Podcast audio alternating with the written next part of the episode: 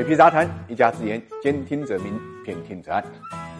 中国的房地产市场呢，一直有金九银十的说法，但是这个规律在今年呢失效了。主要的原因就是一方面房地产政策呢在收紧，另外一方面呢房地产企业的流动性呢也是持续的承压，所以今年的市场非常非常冷清。恰恰在国庆节之前呢，那么暖风呢吹了过来。九月二十七号，中国人民银行网站就公布了消息，三天前，央行货币政策委员会呢召开了今年第三季度的例会。那么这个例会上呢，分析了目前国内经济。以金融形势与二季度这个例会内容相比，我们可以看到啊，央行呢对于目前宏观经济的判断呢是更加趋于谨慎啊。那么更有意思的是，和过去的例会相比啊，这次例会呢增加了对房地产市场的相关表述，明确提出了要维护房地产市场的健康发展，维护住房消费者的合法权益。大家要知道啊，从零九年一季度到现在呢，央行类似的例会呢举办了九十四次，但是如此提及房地产市场还是第一次。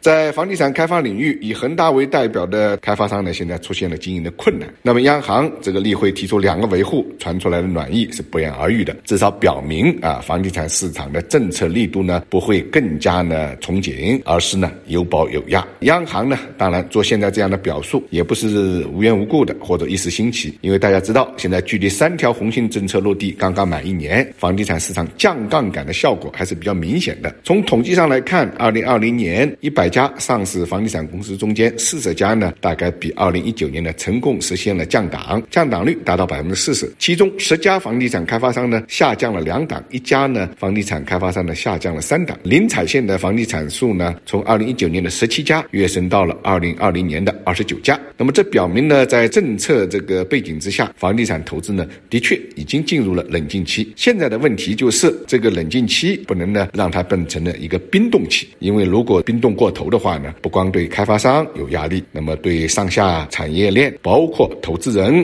包括地方政府、金融机构，都会产生巨大的压力。比如说，目前刚刚结束的广州第二轮土拍，流拍的土地就超过百分之五十；杭州则是全线流拍，三四线城市更加惨不忍睹。不少城市如果没有半定向和市属企业的支持，几乎是百分之一百流拍。那么土地市场流拍。这就意味着市场呢已经跌到了冰点，如果不积极应对的话，问题呢就有可能进一步扩散。当然，我们要意识到啊，央行提出两个维护，并不意味着房地产的金融政策会出现急转弯，也并不意味着房住不炒的定位会有所改变。这一次表态呢，可以看作啊是前期啊一系列收紧政策中间的一种呢暖风啊，符合稳房价、稳地价、稳预期的目标，也对缓解目前房地产开发商的债务压力呢能起到积极的作用，改善。啊，人们呢极度悲观的一个预期。